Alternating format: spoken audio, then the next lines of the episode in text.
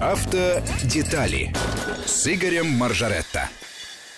Здравствуйте, у микрофона Евгений Яковлев.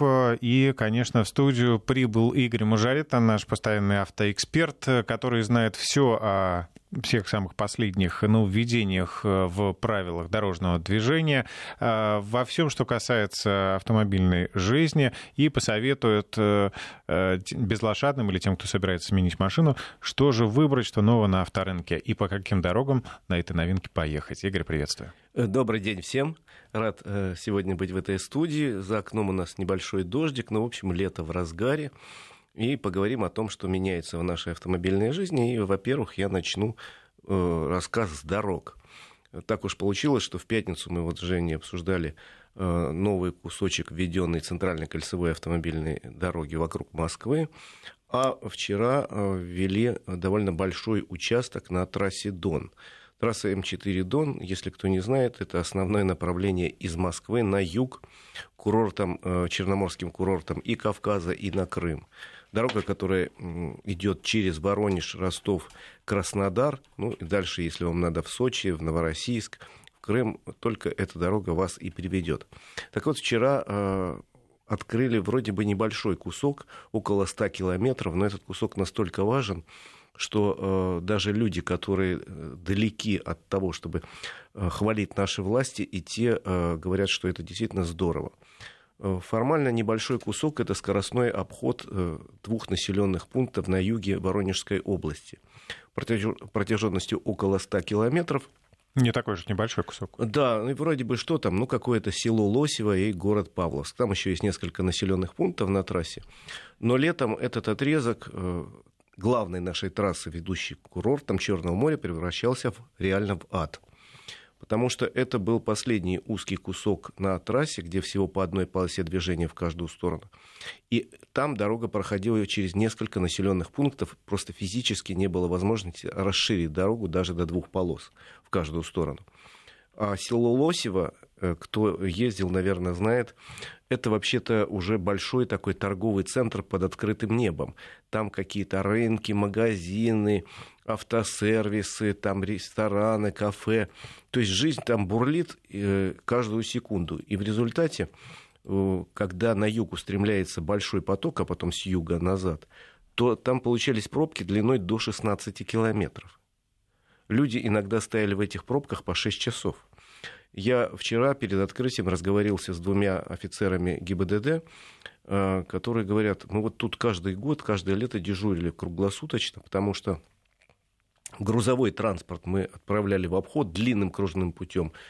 Э, но и это не помогало. Там был длинный объезд, очень длинный, там в несколько раз длиннее, чем сама эта трасса. А легковой транспорт, настолько плотный поток был, говорит, мы специально ставили машину, гоняли обочинников, и не помогало, потому что люди просто озверевали на жаре стоять по несколько часов. Ну, особенно, когда в машине дети, особенно, животные, когда в машине еще теща. Местные жители, кстати, э, я, поскольку ездил много раз, у них был довольно любопытный бизнес, который сейчас уйдет в прошлое. Там на въезде в Лосево стояли люди с табличками. Можно было купить себе Сусанина. Э, да, покажу объездную дорогу. Таблички были. И там действительно возникали такие стихийные дороги через поля. Когда ее забивали, там, или, допустим, власти перекапывали, возникала такая же стихийная новая дорога. Ну, в общем, а, Лосево и Павловск, это, еще раз говорю, ад, пробки достигали 16 километров. Еще раз говорю, 16 километров. И теперь, наконец, ввели а, дорогу, которая пойдет в обход.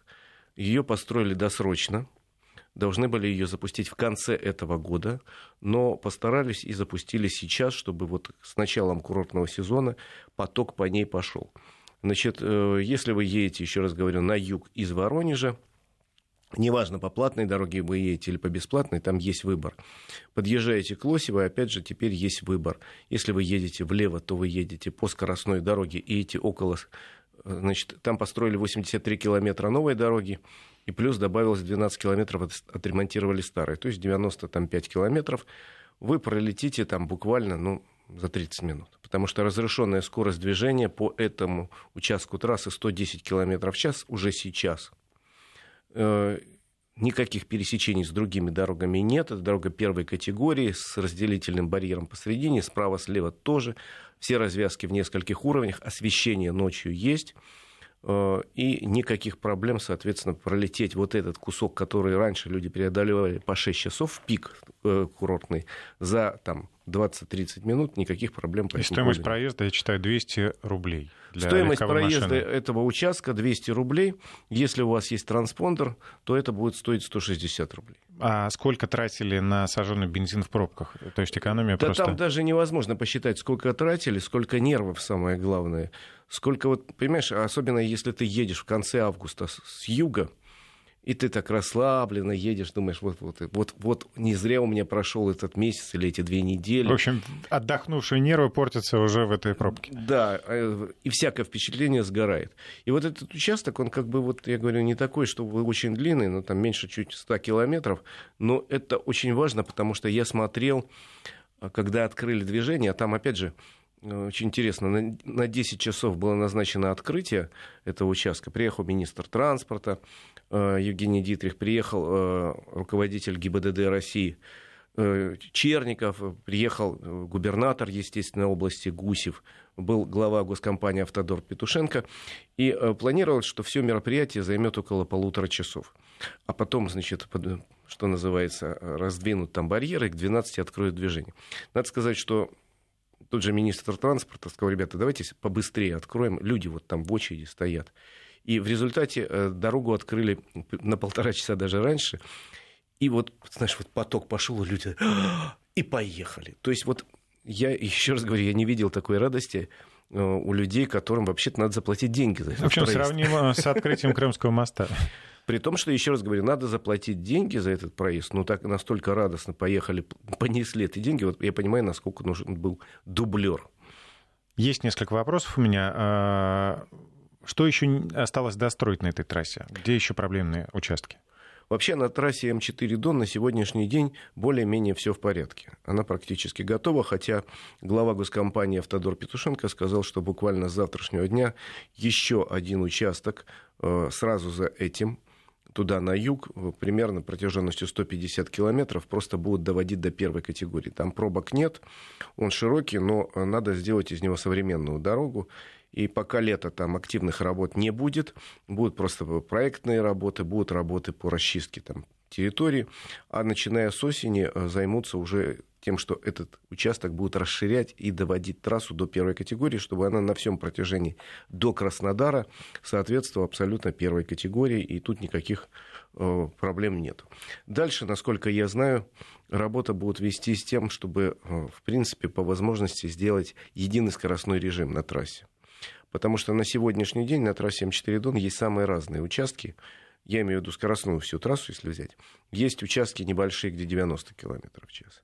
Есть участки, где 110, таких больше всего. В Подмосковье большой участок 130.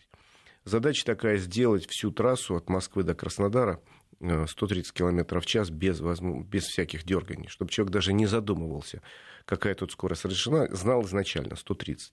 Потому что сейчас начинаешь иногда дергаться, вот я ехал вчера, так, а сколько здесь разрешено? Да, вроде 110, да. Так, поток идет чуть быстрее. Да, ну ладно, вроде 110. Но э, чтобы не дергался человек, а сразу 130 там поставил, на, допустим, на круизе и погнал. От Москвы до Краснодара. Дальше интересные тоже планы. Потому что если э, ехать прямо к морю от Краснодара, ведет дорога достаточно хорошая, но она упирается в небольшой серпантин, который ведет к поселку Джубга. Но это если в Сочи направляться, да, туда Геленджик, Сочи? Это куда бы ты ни направлялся, это если к Новороссийску или к Сочи, вот если по побережью. С серпантином с этим ничего не сделаешь. Там три полосы, то есть по две полосы в каждую сторону и одна обгонная. То есть знаешь, как чередуется. Расширить его нельзя, и дальше дорога упирается в узкий серпантин, который идет вдоль моря, влево, в сторону Сочи и Абхазской границы, а вправо в сторону Новороссийска. Там тоже достаточно узкая дорога. Я вчера э, беседовал довольно долго с заместителем министра транспорта Костюком, который у нас ведает дорожной отраслью вообще. И говорю, «Э, Андрей Александрович, а как дальше? Он говорит, а дальше у нас выбора нет. Мы должны, во-первых, от Краснодара достроить дорогу скоростную к Крымскому мосту и она уже активно строится. Эта часть дороги войдет в комплекс уже строящийся а, северный обход э, Краснодара. Это будет в обход Краснодара, да? Да, эта часть будет скоростной дороги. И дальше будет скоростная дорога до моста. А дальше хотим мы не хотим, но в дальней перспективе, а может быть более ближней, надо строить какую-то скоростную дорогу, во-первых, от Краснодара к морю через перевал в обход сегодняшней дороги пробивать туннели, это дорого. Туннели будут все-таки. Да. И делать скоростную дорогу выше над существующей, через, с комплексом туннелей и мостов, которая бы прошла вдоль всего побережья. И возможность было вдоль всего побережья э, выйти к Крымскому мосту и к Крыму. А насколько дальние эти перспективы? Ты знаешь, проект уже есть. Понимание, что э, эта дорога должна быть, есть. Но просто суммы, которые требуются а, запредельные, это триллионы. При этом понятно, что если курортную зону надо развивать, то только так. Я вспоминаю, например, опыт Хорватии после того, как она э, вырвалась из ласковых объятий Югославии и соцлагеря вообще. У них же тысячи километров побережья. Впрочем, у нас тоже очень большое побережье, если взять вот участок от абхазской границы с одной стороны, с другой стороны до Крымского моста, то есть до Тамани, и побережье Крыма, э, это все-таки сотни километров. У э, Хорватии там тысячи километров, чуть больше, но тоже шла одна единственная узкая дорога вдоль моря, петляющая. И я в свое время по ней ездил. А потом они приняли для себя фундаментальное решение, что если мы хотим развивать туризм, надо от столицы пробивать скоростной авто э, от Загреба к морю, они его пробили. А в нашем случае от Краснодара надо пробивать такую прямую дорогу с туннелями, ну что поделаешь. К морю и вдоль моря пустить, опять же, скоростную дорогу, дорогую. Но иначе турист не поедет или поедет, но не тот. Э, поэтому, еще раз говорю, это план, который, я думаю, активно будет обсуждаться в этом десятилетии, которое наступило, но через несколько лет. А так, вот сейчас, вот то, что ближайшее время, это э, строительство скоростной дороги, скоростного обхода Краснодара и строительство скоростной дороги до Крымского моста. Может получиться такая история, что если сделают дорогу да, напрямую к Крымскому мосту, что Сочи за счет туристов, которые, которым проще добраться в Крым, Э, потеряет. Но, э, с другой стороны, надо развивать направление и на Сочи, тем более, что там, кроме Сочи, есть по побережью, ты же знаешь, есть и Туапсе, есть и, и там э, большое количество населенных пунктов, достаточно интересных, красивых, там Лоу, там много чего есть, Дагомыс, куда люди поедут с удовольствием, особенно если будет какая-то дорога. Ну вот если она будет, но пока вот в нынешних пока, условиях... понимаешь, да. вот смотри, сейчас, в принципе, от Москвы до Краснодара можно доехать вот по этой ну, трассе М4 Дон, по большому счету, думаю, часов за 13-14 э, не превышая скорость даже с двумя остановками по техническим причинам. Думаю, часов за 14. От Краснодара до Джубги можно доехать там, ну, за, за час. А вот от Джубги до Сочи, там 200 километров, местные таксисты говорят, меньше, чем за 5 часов ни у кого не получилось. Ни у кого. То же самое касается, если вы поворачиваете направо от Джубги, если вам надо на Новороссийск, там меньше 200 километров, и все равно получится там 3 часа, потому что узкая дорога, петляющая, не очень широкая, ее расширяют, ее ремонтируют, новые развязки ставят, но все равно надо понимать и представлять этот климат, эту природу, эту, эту рельеф местности. Это не знаете ли дорога где-нибудь там в стране, где вот смотришь здесь и видно, что происходит за 200 километров где-нибудь. Здесь горы. Да, да, конечно, учитывать э, особенности региона именно.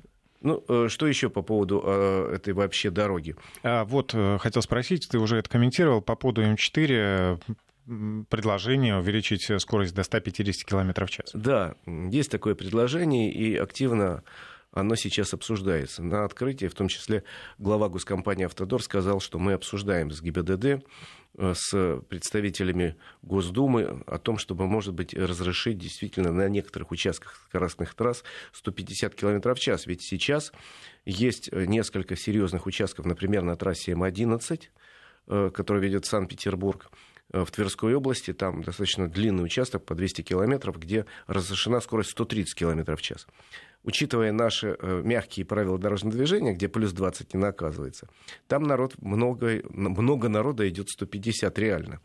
И надо сказать, что поскольку скоростные трассы требуют, э, сооружены по очень строгим техническим требованиям, в принципе, аварий там немного, несмотря на то, что скорость высока. И аварии не связаны с превышением скорости.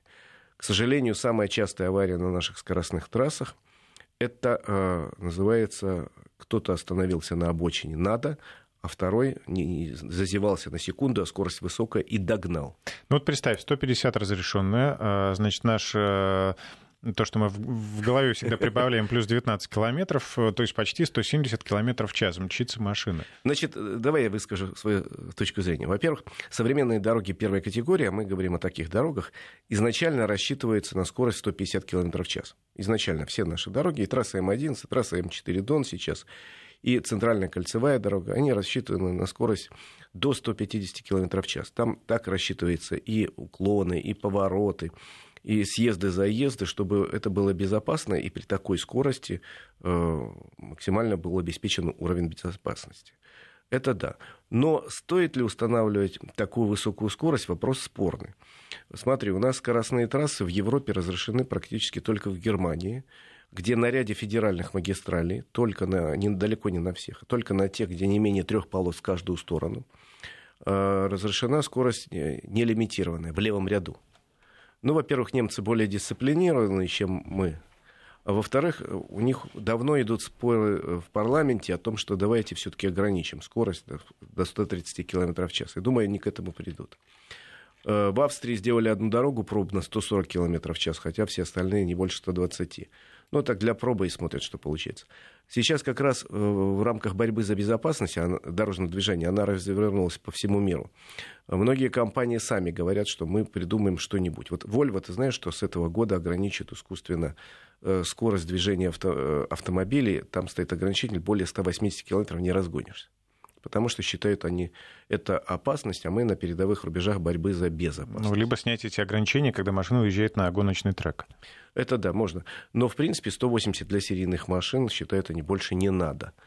Поэтому вопрос сложный. Я бы для начала сделал бы следующее, и думаю, что так и будет, исходя из нормальной логики. Сделать по максимуму э, скорость э, что называется, там, ограничив, допустим, 130, но сделать его на максимально длинном участке. Условно говоря, от Москвы до Санкт-Петербурга все 130 и гони. И посмотрим, как это будет выглядеть. То есть, чтобы она была не рваная, как сегодня на многих трассах. Я же говорю, на трассе М4 Дон есть участки 90, есть участки 110, таких большинство, э, но есть один большой участок 130. Давайте сделаем постоянную скорость, посмотрим на это дело. Во-вторых... Вопрос же культуры еще. Да. А во-вторых, если повышать до 150, возможно, это когда-нибудь будет, я допускаю. Однозначно это будет только после того, как отменят вот эти плюс 20 не, э, не, не, штрафуемый, не штрафуемый вот этот лимит. Потому что э, тут человек должен понимать, если стоит у него знак 150, надо ехать 150, а не 170. Если стоит 130, надо ехать 130, потому что скорости слишком высоки. И есть еще третье соображение, Жень. Э, ты же знаешь, я ездил по всему миру, в том числе и по скоростным дорогам, по Германии, там, везде, где они есть, я ездил. Твой личный пробег э, сколько километров, миллионов километров? Я не, не могу сказать, очень много. Я про другое хочу сказать. Я замечаю следующее. Даже если вот есть трассы в Европе, где написано 130, основной поток, знаешь, с какой скоростью? 120 около того, 115-120. Почему? Объясняется очень просто. Современный автомобиль, современный двигатель внутреннего сгорания э, потребляет, знаешь ли, горючее почему-то, бензин или дизельное топливо.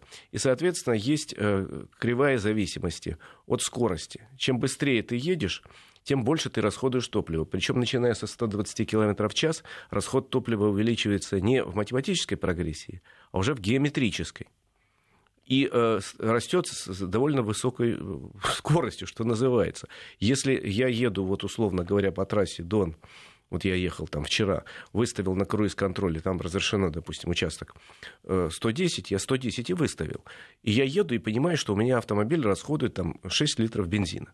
А если я выставлю 130, и поеду 130. Меня не накажут, я выкладываюсь в эту рамочку. Но у меня расход увеличится уже более чем э, за 10 литров, уже там будет 11-12.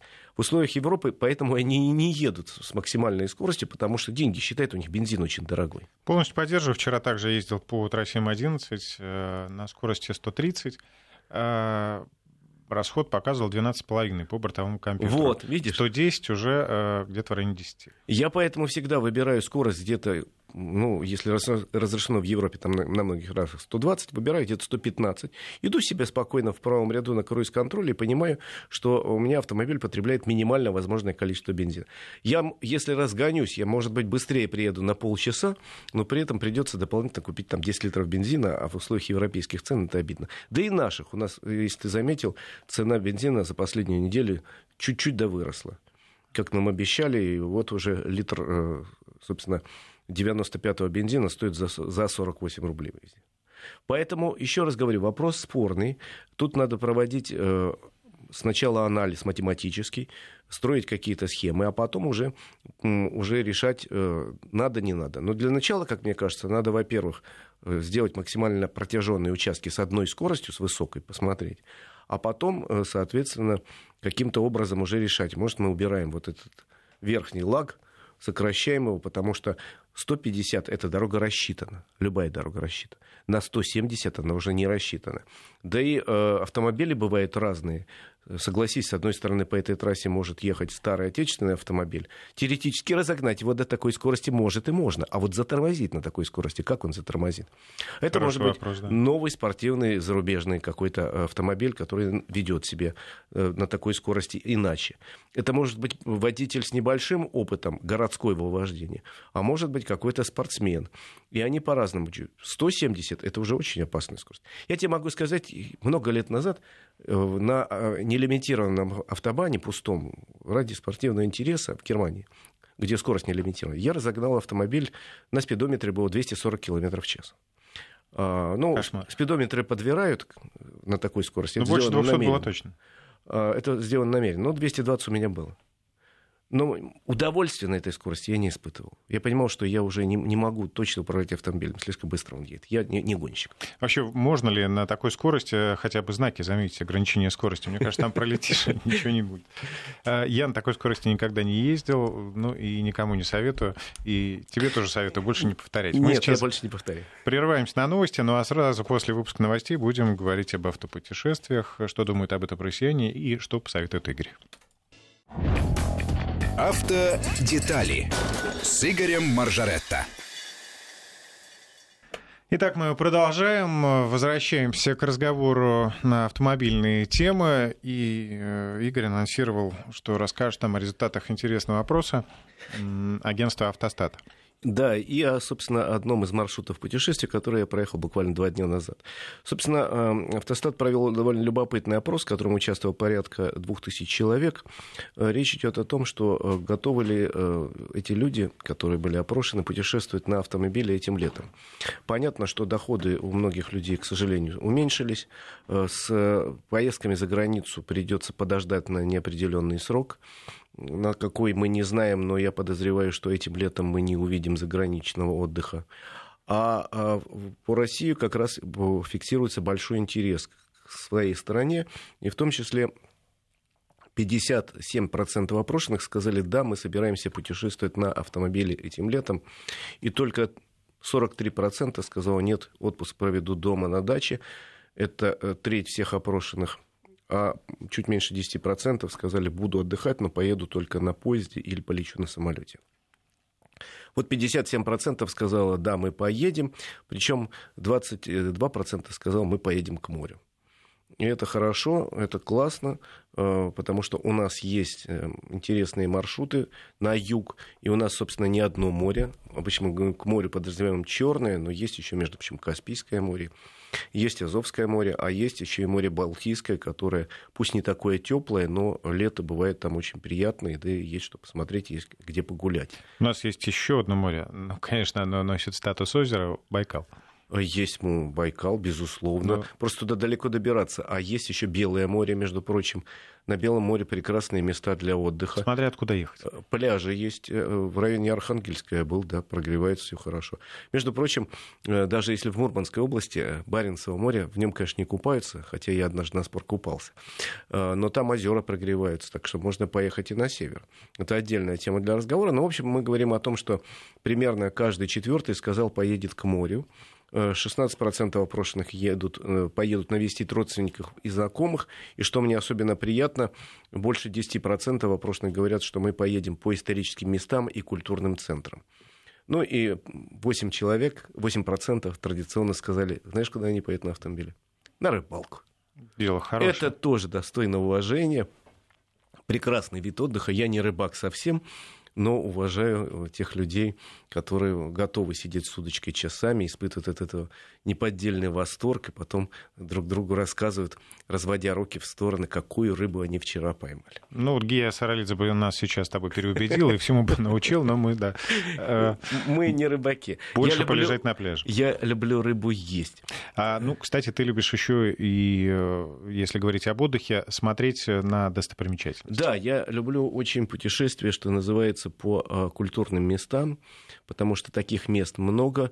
По природным красотам у нас даже вокруг Москвы таких мест э, огромное количество, и э, мы часто не задумываемся, что то или иной город, даже в относительно недалеком Подмосковье, э, может быть интересной точкой притяжения, точкой для путешествия, чтобы провести там несколько часов.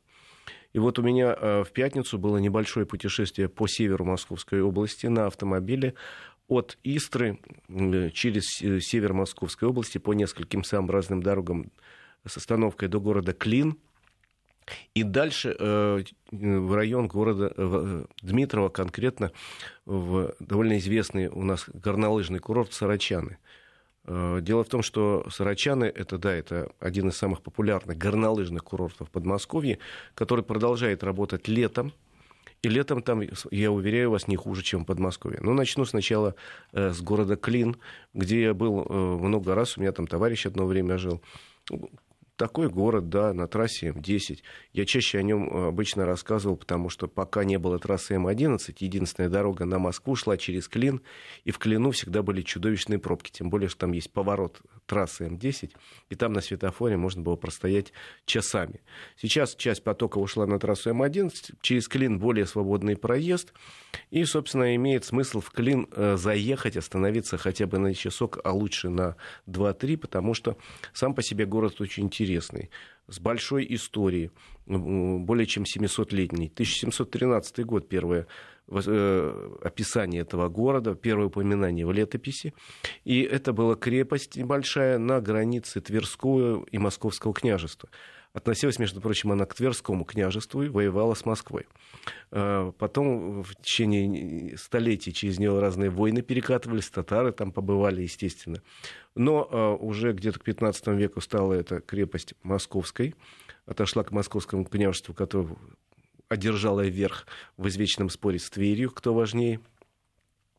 И дальше, собственно, развивалась эта небольшая крепость, город развивался. Э, известно, что в смутное время поляки осаждали этот э, город-крепость, не смогли взять, руководил осадой, между прочим, э, князь Пожарский, который потом получил титул, титул освободителя Отечества. Ну, а при Петре Первом, собственно, по указу Петра Первого, этот город стал основным ямом на дороге из Санкт-Петербурга в Москву. Ям, как ты понимаешь, это почтовая станция. Но здесь это не просто почтовая станция, это такой перевалочный пункт, и город развивался как перевалочный пункт. То есть там не только были места, где ямщики меняли лошадей, где можно было переночевать, но вырастали магазины, э, точки э, общественного питания, как сейчас говорят. Центр притяжения. Самые разные склады, где товары, э, собственно, перемещались. Сейчас это называют хабом. Хаб, да. И, в общем, он такой большой был э, торговый, дорожный, логистический центр, вот, на протяжении нескольких столетий. А по-старорусски я. Да. А в, уже в XIX веке прошла и железная дорога Москва-Санкт-Петербург. Город по-прежнему развивался как промышленный, как ремесленный центр.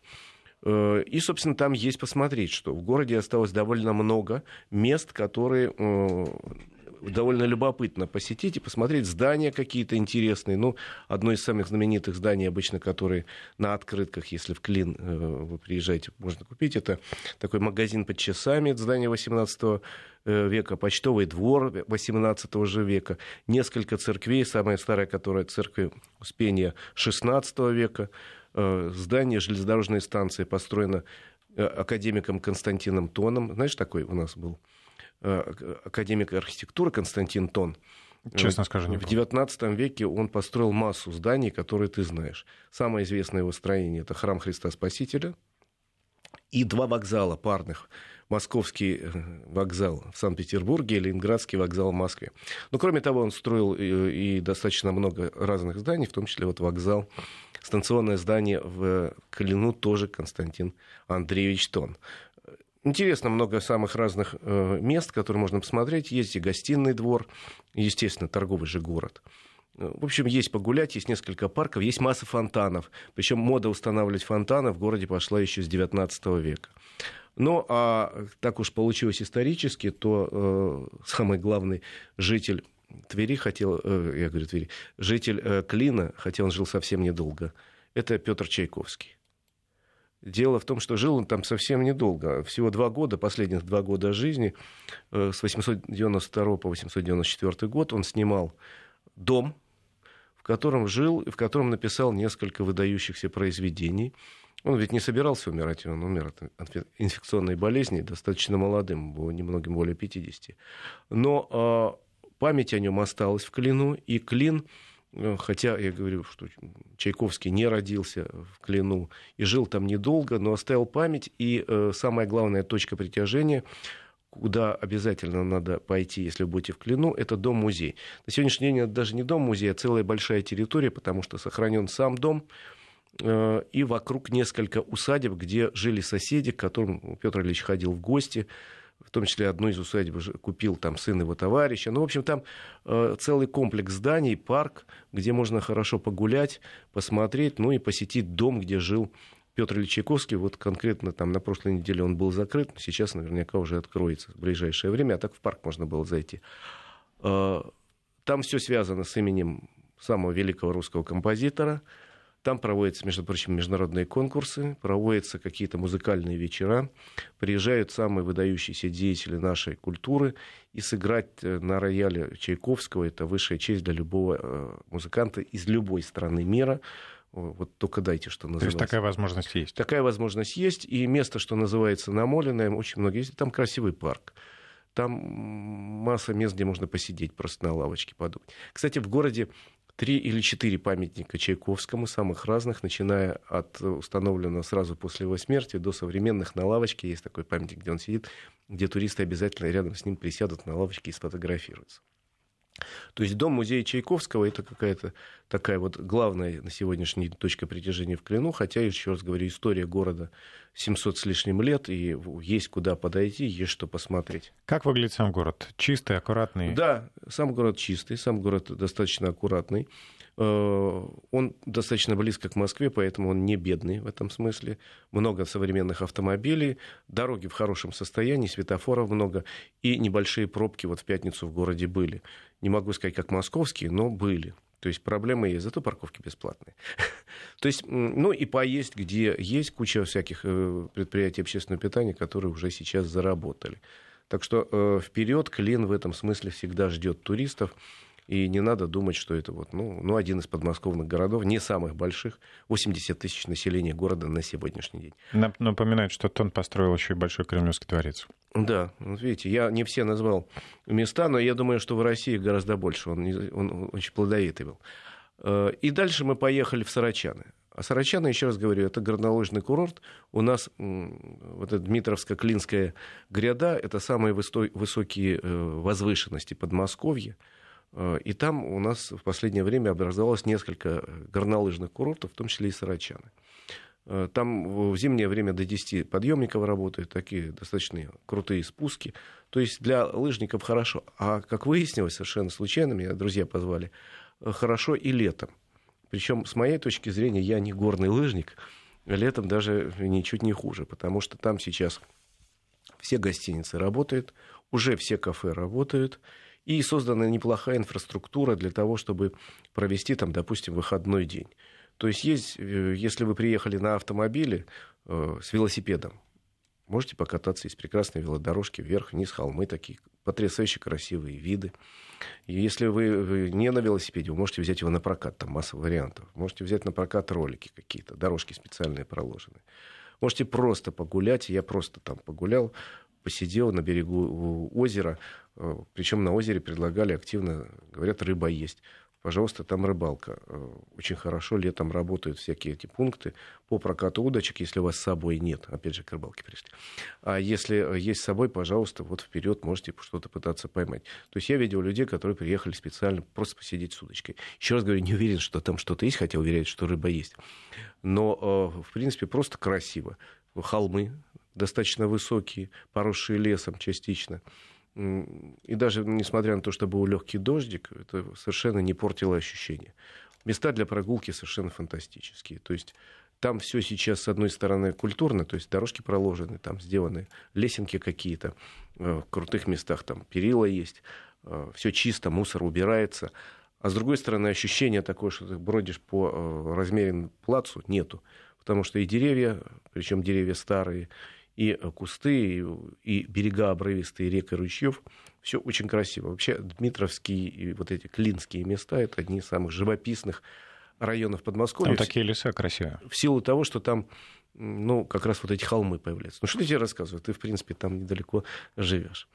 Не, подальше, да. Ну, время, ну вот вчера, вчера был, да, в той стране в гостях, э, конечно, вот ехали и смотрели во все глаза.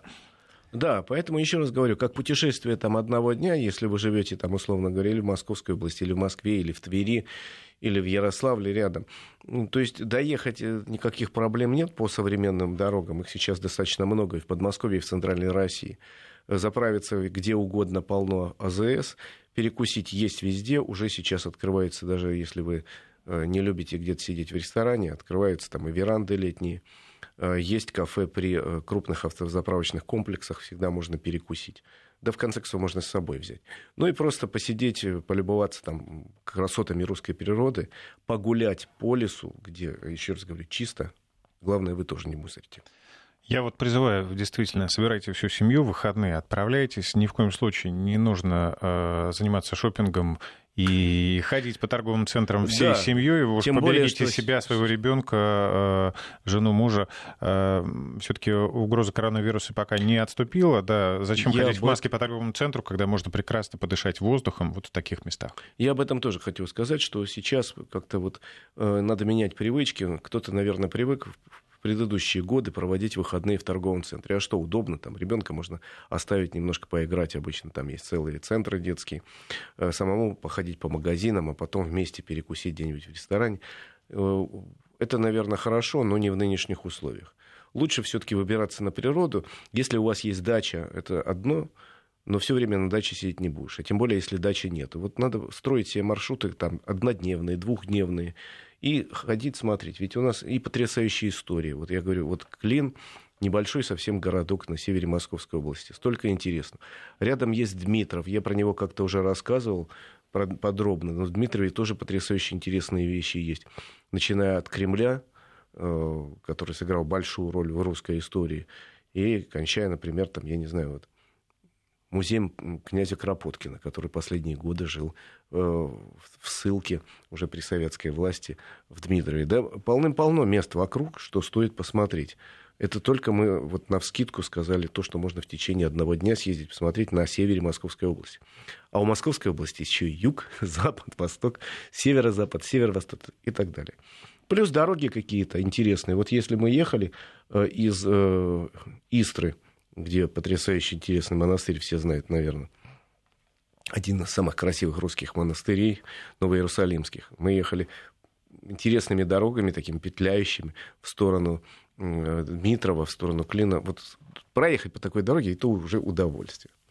Так что выбирайтесь из дома, тем более, что ну, лето у нас такое будет специфическое, и не всякий может себе позволить уехать на какой-то курорт. Ну, а как только сядете в машину, включаете магнитолу, радио Вести ФМ, эм, да, и Игорь расскажет обязательно, проложит вам все маршруты. Обязательно. А сейчас я расскажу несколько слов буквально об автомобиле, поскольку это новый автомобиль, который только вышел на наши рынки и тоже достоин большого внимания. Речь... Та машина, на которой ты проехал по да. этому маршруту. Речь идет о э, обновленном автомобиле Шкода Рапид. Mm, очень интересно. Это очень популярный у нас автомобиль, э, доступный достаточно. Э, за те годы, пока он продавался в России, за последние пять лет очень хорошо. Он всегда входил в первую двадцатку самых популярных моделей. И э, этой зимой автомобиль резко обновился. В компании говорят о новом поколении, ну, можно говорить о глубоком рестайлинге. Как сказать, ну, действительно, автомобиль внешне очень сильно изменился стал выглядеть гармоничнее, богаче, появились новые такие стреловидные фары, причем на высоких комплектациях они светодиодные. Сзади такие же фонари, тоже стреловидные, тоже светодиодные. Э, то есть он начал, э, автомобиль, который относится э, к бюджетному классу, стал выглядеть гораздо такой богаче, что называется. При этом он сохранил лучшие свои достоинства. В компании считают, что популярный автомобиль менять надо, надо регулярно, но редко, потому что есть вещи, за которые он всегда ценился. Но ведь это был в бюджетном классе единственный лифтбэк. То есть он выглядел как седан, но при этом обладал пятой дверью огромной. И э, положить туда можно было, ну не знаю что, 530 литров емкость багажника просто так, а если сложить заднее сиденье, там полтора куба в него влазит. То есть э, даже не один холодильник. Тем более, что вот эта задняя пятая дверь э, у кузова лифтбэк, действительно, она большая, и дает возможность что-то такое положить. Потому что автомобили бюджетные обычно покупают из расчета и в пир, и в мир. И куда-то ехать, а он стал значительно богаче выглядеть, и перевести, э, поехать с семьей и перевести груз тоже попутно. Либо в гости поехать просто на э, приличном автомобиле. Да, поэтому э, в первую очередь изменился дизайн внешне. Ну, немножко поменялась решетка радиатора там. Э, но, в принципе, главное изменение – это фары. Больше изменений по кузову нет. Ну, кроме, конечно, дисков литых нового образца. Это сейчас все производители говорят, а вы знаете, у нас еще диски нового дизайна, нового образца, они вообще круто. Диски можно купить у любого производителя. А тут, понимаешь, они полагаются. Ну и в салоне новое рулевое колесо, очень красивая, очень функционально удобная, с, с такими крутилками необычными. И э, я других машин в этом классе не знаю, колесо двухспицевое. Такая современного дизайна, но за небольшую доплату можно заказать себе и трехспицевое привычное колесо, а двухспицевое положено. Ну и современная мультимедийная система, это, конечно, очень важно, обязательно для любого сейчас автомобиля. 8 дюйм, дюймов экран, система э, работает с любыми типами современных телефонов, коммутируется, карту специально предустановленных нет, но если у тебя в телефоне заведен там Яндекс или там Google или все что угодно, коммутируешь с этой системой, выводишь изображение на экран. Очень приличного качества музыкальная установка. Ну и главное, это системы новой безопасности, которые появились в автомобиле, которые вообще в этом классе встречаются крайне редко. А, ну, как ты, например, я никогда не слышал, чтобы в бюджетном классе э, фары были с функцией э, отключения дальнего света. Это только в дорогих автомобилях есть. Только, то есть ты едешь по пустой дороге. Если при встречном автомобиле у тебя автоматически дальний свет uh-huh. отключается. А если автомобиля нет, он включается. Это бывает только в, обычно в дорогих, а тут это есть. Шесть подушек безопасности. Круиз-контроль с функцией остановки. То есть, если ты э, едешь и чуть отвлекся, а возникает какой-то объект, то автомобиль автоматически остановится тоже это привилегия только автомобилей богатого, высокого класса. Ну, и эта опция наверняка в топовой комплектации. Да. Ну, система бесключевого доступа, естественно, есть. Заводится автомобиль, опять же, в дорогих комплектациях. Сколько придется отдать за такую версию? А, автомобиль не подорожал. Что, что очень приятно. Самая дешевая комплектация 792 тысячи, Самая дорогая – миллион сто семьдесят одна тысяча.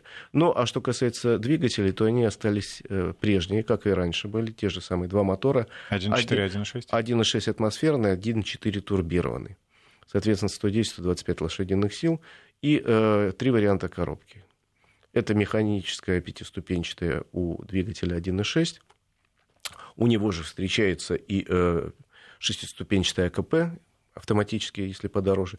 А с двигателем 1.4 это идет коробка DSG, это робот с двумя сцеплениями, это соврем... самая современная коробка компании Volkswagen Audi Group, которая относится из школы.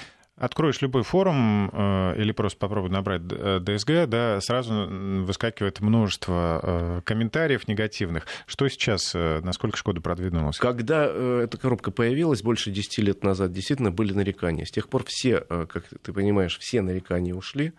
И на сегодняшний день компания э, Volkswagen Audi Group, куда входит Шкода, ставит эти коробки на все автомобили, начиная от премиальных и самые дорогие Volkswagen и Audi такие коробки. И в Шкоде в том числе. Они достаточно надежны. При этом э, двигатель 1.4 в паре с такой коробкой самый экономичный. Но и у нас тоже неплохо было. Вот мы проехали около 400 километров. Расход топлива был порядка 7,5 литров. Это э, очень хорошее сочетание. Вообще автомобиль э, стал интереснее, и думаю, к нему будет э, большой интерес, что называется, со стороны, с одной стороны, таксистов, у нас очень много такси, так как с другой стороны, просто людей, которые э, выбирают себе автомобиль в семью. А то, что эти автомобили любят таксисты, значит, он надежный. Лично я такой поклонник больших багажников. Э, не всегда нужно, но всегда хочется, чтобы это пространство было в резерве. А вдруг что? А вдруг что? Вдруг лыжи перевести велосипед или... Там есть даже лючок, если ты везешь лыжи. Это очень удобно. Огромный багажник, это большой плюс, полноценная запаска и довольно высокий клиренс 170 миллиметров.